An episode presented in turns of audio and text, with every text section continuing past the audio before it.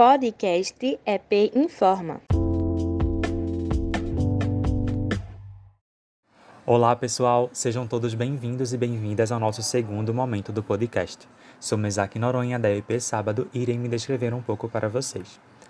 Sou um homem de pele negra, magro, alto, de cabelos crespos escuro e curto, e também uso óculos.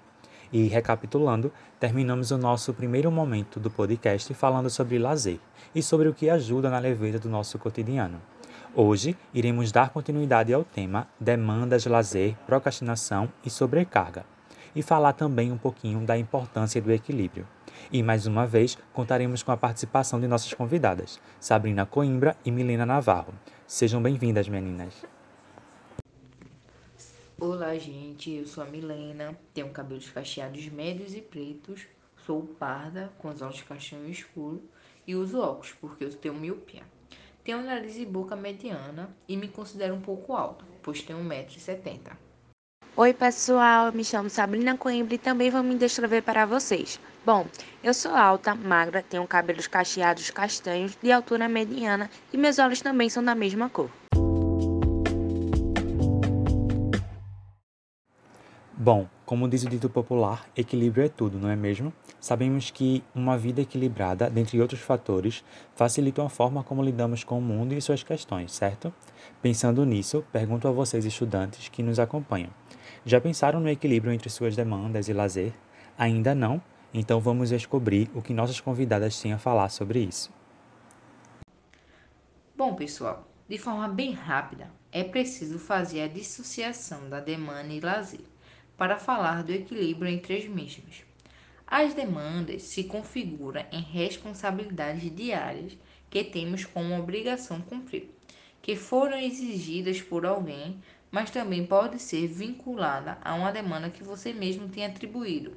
Por exemplo, eu sou aluna, estabeleci que minha demanda como estudante é pelo menos resolver 30 questões do Enem ou do SSA por dia. Ou seja, algo que você mesmo escolheu, que se configura em uma demanda diária. É importante ressaltar aqui que a rotina bem estruturada também entra nessa temática, visto que para que se tenha um, a, para que se não tenha acúmulos que acabem prejudicando o nosso rendimento e saúde mental ou emocional, é preciso estruturar bem nossa rotina e lidar com essas demandas. Aí que o lazer entra, Lazer, como muitos sabem, é aquele momento para si mesmo de descontração, onde damos um, pe um pequeno tempo das atividades mais rígidas da nossa rotina para cuidar de nós mesmos e da nossa saúde física e mental. Aqui que começa a fazer sentido o equilíbrio entre os dois. Sua saúde mental e física necessitam de um equilíbrio para explorar seus limites. É aqui que se entra uma questão muito importante também. Você aí que está do outro lado da tela, quer manter uma rotina saudável e produtiva? Então, tão importante quanto estar em dia com seus afazeres é estar bem consigo mesmo e desfrutar das companhias e hobbies que nos ajudam a relaxar e nos afastarmos de uma rotina que pode se tornar estressante e prejudicial. Então, tire um momento para pensar em si e em outras questões que não envolvam o seu estudo ou o seu trabalho. Dê uma simples pausa para clarear suas ideias, pensar até nas suas inquietações, que podem potencializar a produtividade. Ou pense em momentos mais elaborados de lazer que podem dar prazer, que consistem em atividades que ajudem a relaxar, recuperar as energias e cuidar do nosso bem-estar. Os momentos que temos e tiramos para nós mesmos são muito importantes, certo? Na fala das meninas podemos perceber isso. As demandas muitas vezes corriqueiras pedem um momento de lazer, né? Então, focando nesse momento de lazer. Meninas, o lazer demais pode trazer algum benefício? Acredito que muitos dos vestibulandos terão essa curiosidade. Também acredito. E para explicar isso para os estudantes, eu vou dar um exemplo para que vocês reflitam. Já pensou em uma pessoa que só tem momentos de lazer e deixa suas demandas de lado, o que isso pode causar na vida dela? Você, estudante, que deixa de estudar, por exemplo, um mês, para estar numa praia com os amigos, ou no cinema ou em um bar, você parou totalmente de estudar durante esse mês. Essa situação é bem preocupante, né? Não digo que não se deve ter momentos assim, mas como falamos, precisa-se ter equilíbrio entre os dois, ou pode chegar num status de procrastinação e seu desempenho cair tragicamente. Daí vem as cobranças, ansiedade e pode causar uma enorme bola de neve de vários problemas. E para sair do estágio de procrastinação, não é uma etapa fácil, porém, não é impossível.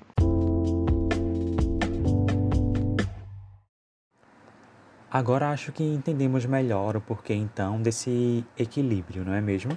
Chegar no momento da procrastinação, creio que ninguém deseja isso. Mas, meninas, vocês podem definir melhor o que seria essa procrastinação e quais as causas dela para quem está nos acompanhando? Bom, de acordo com a revista Mais Saúde de 2020, procrastinar é o hábito de adiar constantemente a realização de algo que pode ser uma tarefa, responsabilidade ou compromisso pessoal ou profissional, e que, consequentemente, pode deixar as pessoas atarefadas devido ao acúmulo de demandas e também desorientadas quanto ao que fazer para sair de tal situação. A sobrecarga, por exemplo, pode ser um resultado da procrastinação, mas o inverso também pode ocorrer quando damos para nós mesmos atribuições de formas demasiadas, as quais podem não ser executadas de forma ideal ou que podem vir a acumular e gerar um sentimento de mal-estar e perda de equilíbrio. Por sua vez, o adiamento das, das tarefas pelas quais temos nos res responsabilizados. Isso é muito verdade. As causas da procrastinação podem ser várias, como os momentos demasiados de lazer. Segundo a revista Mais Saúde, esses momentos demasiados de lazer podem ser comumente associados à culpa, levando a um sofrimento psicológico. A psicóloga Jéssica Bellon, em entrevista à revista Mais Saúde, dá um exemplo nítido dessa culpa. É como se a mente do procrastinador funcionasse mais ou menos assim. Por que fazer hoje o que eu posso deixar para amanhã ou depois? E esse adiamento ou constante prolongamento dos afazeres e responsabilidades podem e fazem gerar uma série de sintomas que prejudicam o alcance de um bem-estar. Alguns dos elementos que podem anteceder a procrastinação ou resultar ela são a ansiedade, o medo do julgamento, autocobrança, perfeccionismo e etc. E aí, vestibulandos, pensem aí, já passaram por algum momento assim? Sabem como evitá-lo ou têm alguma estratégia? Uh, vamos ver, né? Meninas, uh, o que os alunos poderiam estar fazendo né, para combater essa procrastinação?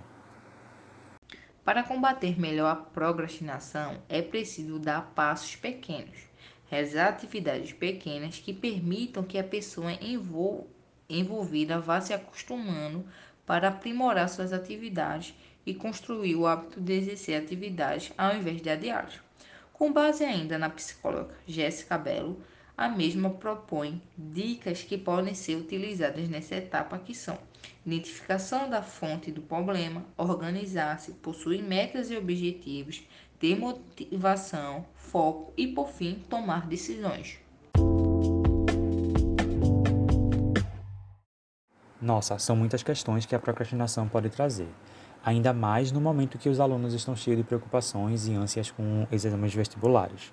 Percebi que na fala de vocês, né, em alguns momentos, aparecem alguns elementos que vêm antes né, e podem ajudar no caminho para a procrastinação. A ansiedade seria um deles. Pelo visto, ela está por volta de tudo, né? Então, como os estudantes poderiam lidar com essa questão da ansiedade? A ansiedade hoje está, infelizmente ou felizmente, envolvendo todo mundo. Toda pessoa tem seus momentos de ansiedade, até porque ela faz parte da organização instintiva e natural do ser humano. Porém, há pessoas que têm ela em excesso e outras que não. As que possuem ansiedade em excesso não significa que ela seja culpada, até porque ainda não se sabe o motivo certo que faz a pessoa ter excesso de ansiedade. Exatamente, como Sabrina falou, não se sabe ao certo a causa da ansiedade mas sabemos que ela pode limitar certas atividades que poderíamos estar fazendo, desde uma mais simples a uma mais complexa. E para lidar com toda essa questão, existem acompanhamentos psicológicos ou psiquiátricos para saber as causas da mesma, ajudando assim a pessoa com ansiedade a tender diminuir os sintomas.